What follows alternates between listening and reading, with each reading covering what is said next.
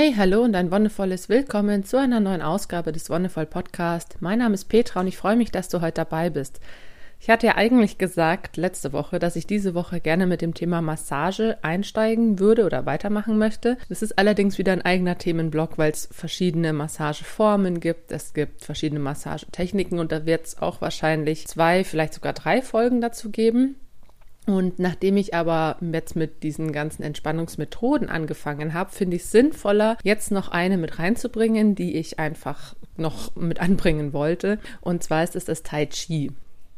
Tai Chi als Bewegungsform, auch in gewisser Weise Kampfkunst. Ich werde dir heute vorstellen, was da so dahinter steht, wie ich es auch bei den anderen Formen gemacht habe und ganz spannend, nämlich auch hier im Anschluss so an letzte Woche. Es ist nämlich auch wieder was, was mehr in Bewegung ist. Es ist nochmal ein bisschen mehr Bewegung als bei Feldenkreis. Also Tai Chi, vielleicht kennst du es aus Videos oder aus Filmen, ist wirklich eine Bewegungsform, die sehr fließend ist und in der die Bewegung an sich auch entscheidend ist. Und deswegen glaube ich, macht es ganz gut Sinn, dass jetzt halt nach diesen beiden ruhigen Methoden, der progressiven Muskelentspannung, dem autogenen Training und auch jetzt nach Feldenkreis, wo es ja schon ein bisschen mit Bewegung angefangen hat, das einfach fortzuführen. Nicht traurig sein, die Massagethemen kommen auf jeden Fall in den nächsten Wochen und heute nochmal eine ganz konkrete Technik zum Ausgleich von Körper und Geist.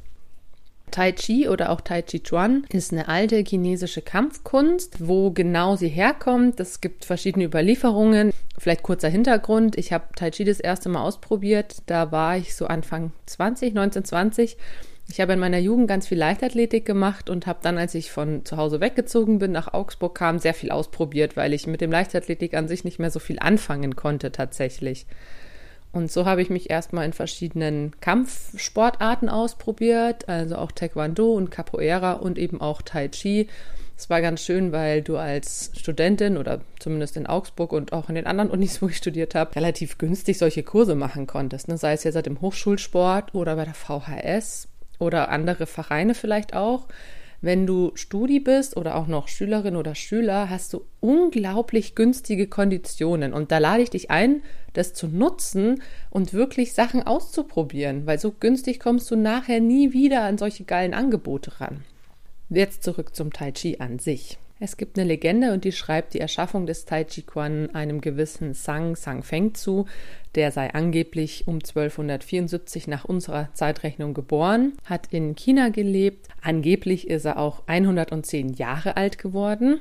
Also auch das ist etwas, was dann natürlich immer diese Person nochmal herausstellt, dass sie unglaublich alt geworden ist und natürlich mit der Methode, die er erschaffen hat, dieses hohe Alter erreicht hat überhaupt erst.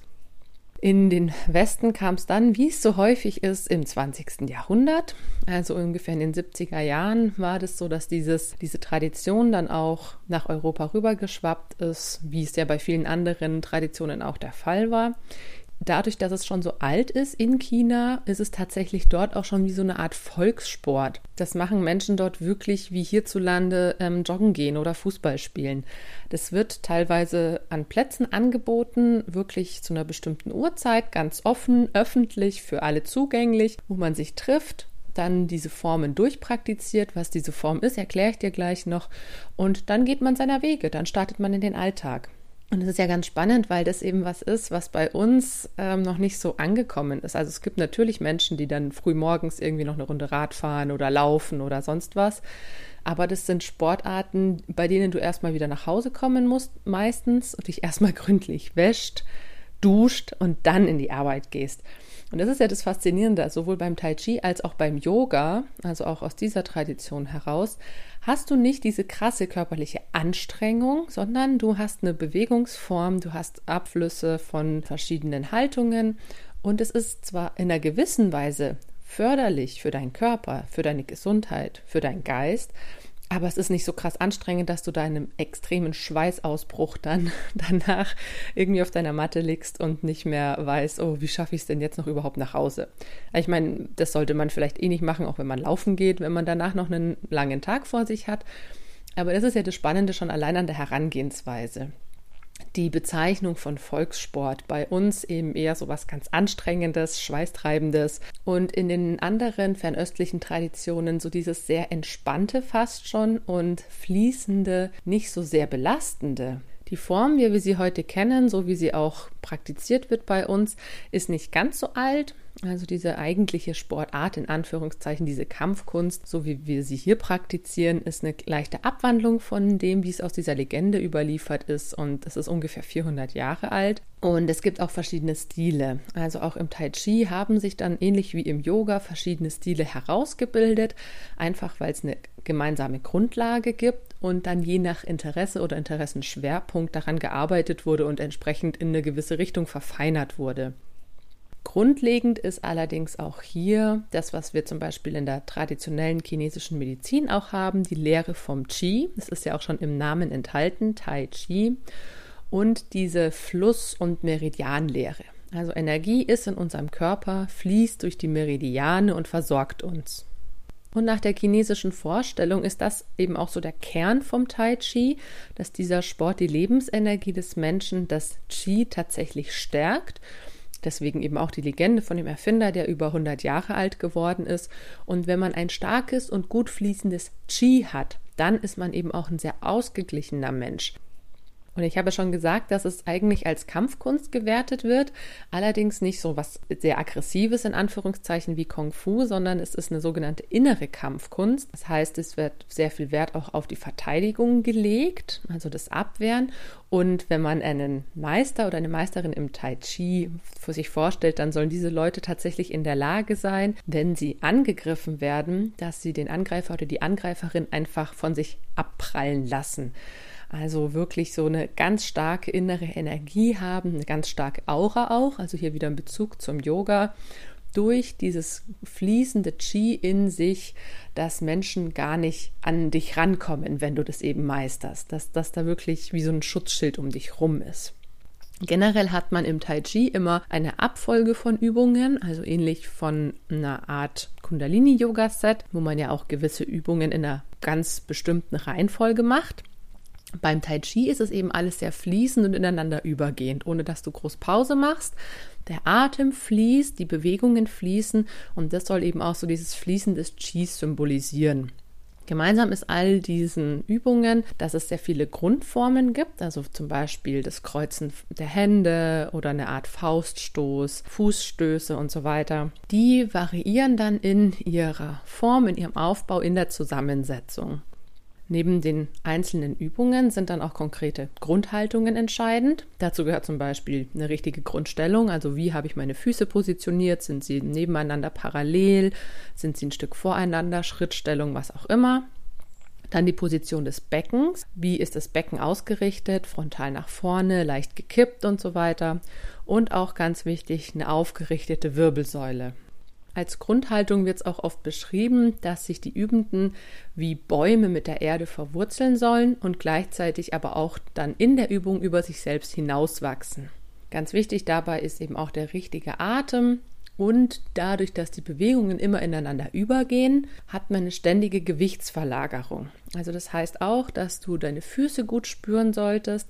Viele machen Tai Chi deswegen eben auch barfuß oder in Socken, wenn es kalt ist aber Tai Chi in Schuhen ist schwierig, weil du ganz viel Gefühl in den Füßen brauchst, dass du wirklich merkst, hey, wo liegt denn eigentlich gerade mein Gewicht? Du solltest trotzdem immer stabil bleiben, so wie es eben in diesem Sinnbild von einem Baum, der ganz verwurzelt ist, der Fall ist.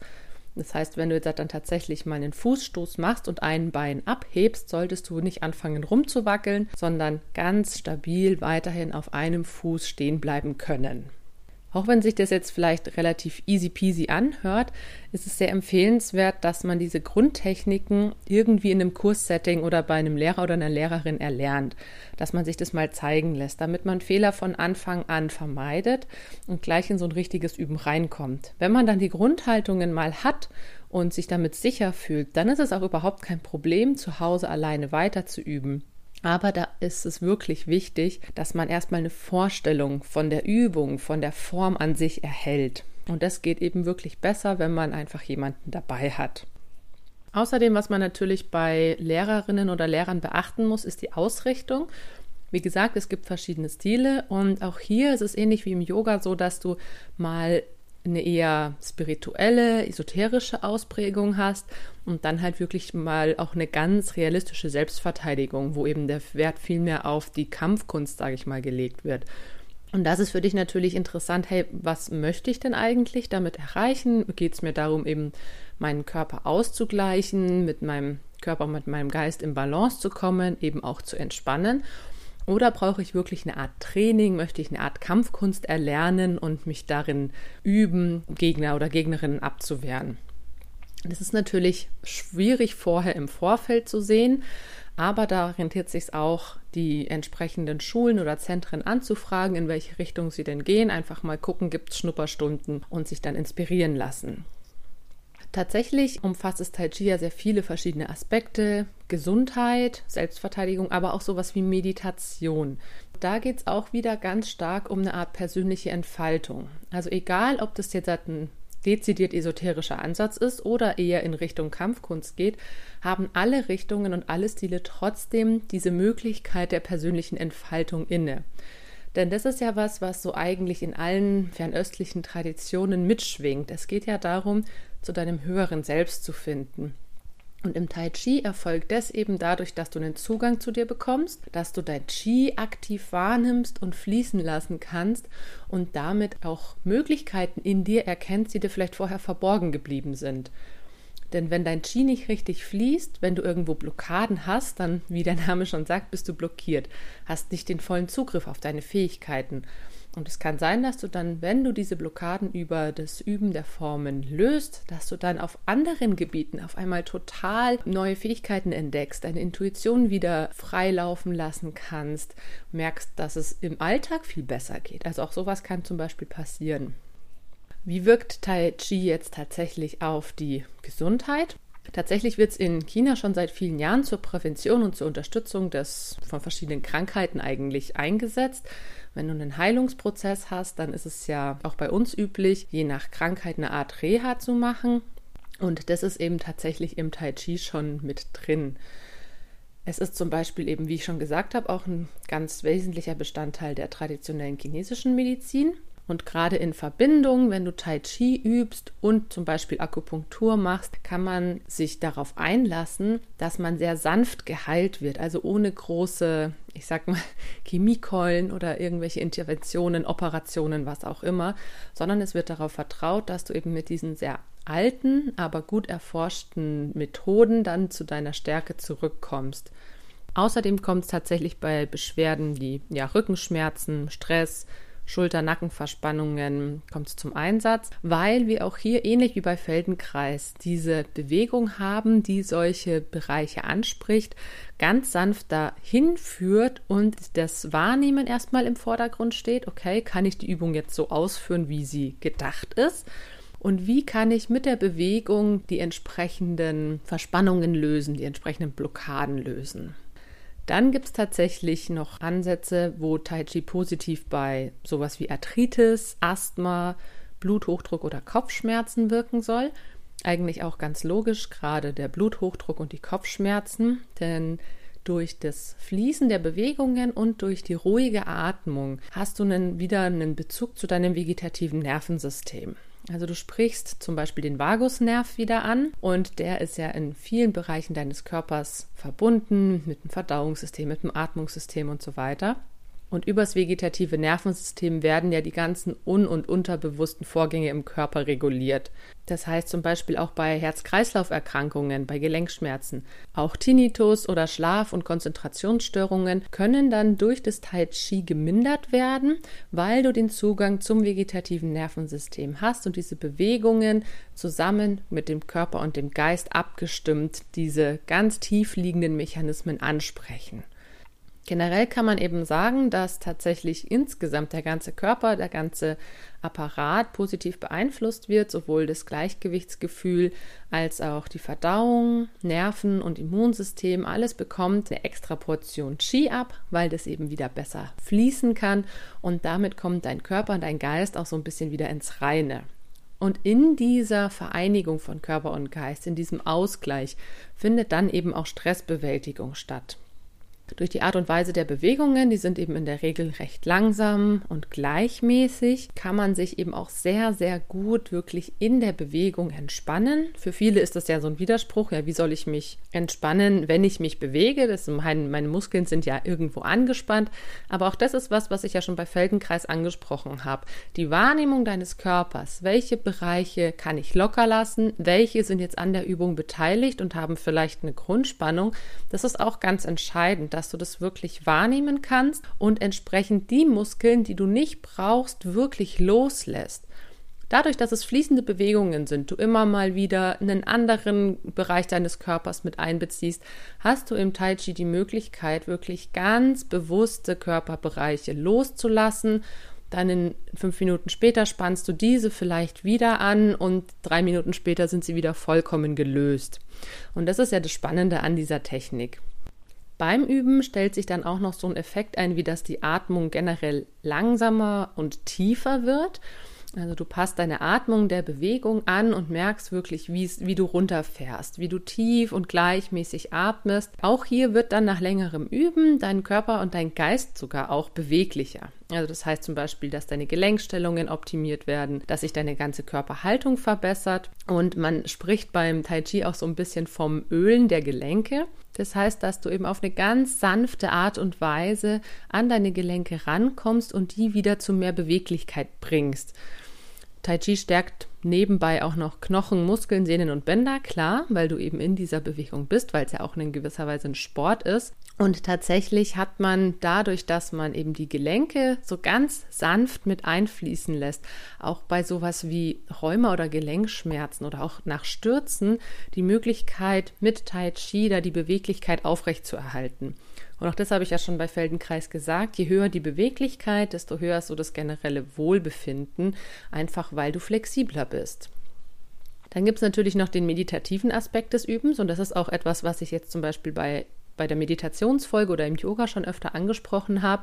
Wie klären wir eigentlich unseren Geist? Also unser Geist ist ja eine Maschine fast schon, in der jeden Tag Tausende von Informationen verarbeitet werden, in der Bilder durchgehen, in der Texte durchlaufen, in der Gedanken kommen. Und diese Maschine arbeitet permanent. Dein Geist beschäftigt sich mit vielen, vielen Dingen teilweise bewusst, teilweise unbewusst. Immer hast du so einen leichten Gedankenstrom, der dich beschäftigt. Gerade mit sowas wie Meditation, Yoga oder eben auch Tai Chi kannst du diese Gedanken einfach zur Ruhe bringen. Im Tai Chi hängt es damit zusammen, dass du diese Übungsform, die du machst, die bedarf einfach einer, einer langen, wirklich Einübung und dann kommst du wie in eine Art Flow. Und Flow ist ja so der Zustand, in dem du voll und ganz in der Tätigkeit aufgehst, in der du auch dein ganzes Äußeres, dein Umfeld vergessen kannst und auch Gedanken einfach vorbeiziehen können. Und das ist ja das Spannende daran, dass wenn wir sowas wie Tai Chi haben, dann fließt unser Körper und genauso fließen unsere Gedanken einfach weiter. Sie beschäftigen uns nicht, wir halten sie nicht fest, sondern lassen sie dahin ziehen. Und damit hast du noch viel mehr die Möglichkeit eben abzuschalten und den Geist mal wirklich zur Ruhe zu bringen. Ja, die Entschleunigung eben sowohl in der Bewegung als auch in der Atmung und dann noch im Geist hat dann eine fast schon tiefenentspannende Wirkung auf den Körper. Und auch hier ist es so, dass du danach nicht irgendwie total fertig und müde bist, sondern es ist eine sehr energievolle Entspannung. Sprich, du hast einen erhöhten Sauerstoffgehalt im Blut und im Gewebe, dein Nervensystem wird optimiert, dein Stoffwechsel ist erhöht Du fühlst dich einfach entspannter, weil du diese Spannungen in den Muskeln lösen kannst, Blockaden lösen kannst, aber gleichzeitig auch sehr erfrischt, weil dein ganzes System erneuert wird, dein ganzes System kommt in Schwung. Und das ist eine von diesen Entspannungsformen, in der du danach wirklich konzentriert und fokussiert weitermachen kannst. Und deswegen wird es ja zum Beispiel auch in China morgens als Morgenroutine angeboten oder von vielen praktiziert dass du mit einer ganz frischen Energie, die dich über den Tag bringt, in deine alltäglichen Verrichtungen startest. Jetzt noch kurz ein Wort zur Form. Also Tai Chi, wie gesagt, ist eine Bewegungsabfolge. Und es ist so, dass sich die einzelnen Haltungen direkt ineinander fügen. Das heißt, du kannst dir da einfach mal Videos angucken. Einzelne Stellungen oder Positionen gehen ineinander über und bilden dann eine Form. Und diese Form kann dann teilweise eine Stunde oder auch schon 90 Minuten dauern. Also wirklich eine Übung in Anführungszeichen, eine Form. Das ist etwas, was dann eben zum Beispiel anstatt einem Lauftraining in der Früh ganz gut angewendet werden kann, wenn du eben eine Stunde oder 90 Minuten da diese Form ausführst. Aber es gibt inzwischen auch, ich sag mal, ein bisschen westlichere Modelle. Die haben dann 24 oder 36 Einzelübungen und die kann man dann so in 5 bis 15 Minuten absolvieren. Das finde ich immer so ein bisschen, ja, schade, kritisch. Ich weiß noch nicht genau, wie ich dazu stehe. Einerseits ist es natürlich total toll, dass sich Leute, die dann auch weniger Zeit haben, damit auseinandersetzen und versuchen, so ihr, ihr Körpergefühl und ihre Entspannung zu fördern. Gleichzeitig ist es so ein bisschen dieser Wehmutstropfen. Okay, anscheinend ist unsere Gesellschaft so gestresst und so schnelllebig, dass man nicht mehr Zeit und Muße hat, sich wirklich eine Stunde oder eineinhalb zu nehmen, um das wirklich so, wie es ursprünglich gedacht ist, auszuführen ich finde es okay zu sagen, ne, wenn man jetzt halt eine gewisse Morgenroutine hat und es passt einfach nichts anderes rein als zehn Minuten, dann lieber das machen. Aber wenn man eigentlich die Zeit hätte und wenn man dann vielleicht zwar den Tag ein bisschen umstrukturieren muss, aber dann ist es so viel ergiebiger, auch mal wirklich eine Stunde das zu machen. Da lade ich dich einfach zu ein. Wenn du Tai Chi mal ausprobieren möchtest, erstens such dir einen entsprechenden Lehrer oder eine Lehrerin, die dich am Anfang begleiten. Und dann schau, dass du auch mal wirklich nicht nur so diese kurzen Impulse setzt, sondern das mal wirklich lange machst. So eine ursprüngliche Form für dich. Siehst als Art Training, wenn du sonst irgendwie ins Fitnessstudio oder so gehen würdest für eine Stunde oder zwei. Nimm stattdessen eine Form aus dem Tai Chi und praktiziere die einmal durch. Und das Üben an sich dauert eh relativ lang, bis man so eine Form mal drauf hat, weil es natürlich darum geht, diese einzelnen Bewegungen ineinander fließen zu lassen da arbeitet der Geist am Anfang auch noch ganz viel mit. Ah, okay, und welche Form kommt jetzt? Es ist wie wenn du tanzen lernst oder sowas mit Figuren. Aber irgendwann hast du diesen unglaublichen Flow, dieses richtig entspannende, gewinnbringende, fließende Energie des Körpers und der Atmung und du fühlst dich einfach nur wirklich wie weggebeamt. Der Vollständigkeit halber möchte ich eben noch darauf verweisen, dass es neben diesen Kurzformen auch Partner- oder Waffenformen gibt. Und gerade wenn du sagst, hey, eigentlich ist mir das alleine zu langweilig, dann schau mal, ob es nicht eine Möglichkeit für dich wäre, das mit einem Partner oder einer Partnerin mal zusammen zu machen. Ich finde, das hat auch nochmal ganz neue Aspekte. Würde jetzt zu weit führen, das alles auszuführen, aber du hast da eurer beider Cheese und ihr stimmt die aufeinander ab. Das heißt, eure Lebensenergien fließen dann im Gleichfluss. Und gerade wenn man zum Beispiel auch ein Liebespaar ist, finde ich das nochmal einen ganz besonderen Aspekt, weil man sich danach irgendwie tatsächlich näher steht, finde ich. Auf einer ganz interessanten energetischen Art und Weise stimmen sich da die Körper aufeinander ab und man fühlt sich tatsächlich irgendwie verbundener. Okay, aber wie gesagt, das würde zu weit führen. Vielleicht erkläre ich das nochmal in einer anderen Folge. In den nächsten Wochen werde ich erst nochmal auf den Themenbereich Massage eingehen. Von einer ganz klassischen Massage auch wieder hin zum Yoga, wo es verschiedene Massageformen gibt. Aber dann auch das, was zum Beispiel auch wieder Teil der TCM ist, Shiatsu oder sowas. Und das möchte ich dir dann in den nächsten Wochen einfach zeigen, wie man auch mit Menschen zusammen, entweder professionellen oder auch Partner oder Partnerin, dann eine sehr schöne, entspannende Situation schaffen kann ganz viel mit Berührung arbeitet und nochmal auf einer ganz anderen Ebene Entspannung herbeiführen kann. Vielen Dank, dass du heute dabei warst. Vielen Dank fürs Zuhören. Wir hören uns dann nächste Woche wieder. Bis dahin wünsche ich dir alles Gute und noch einen wonnevollen Tag.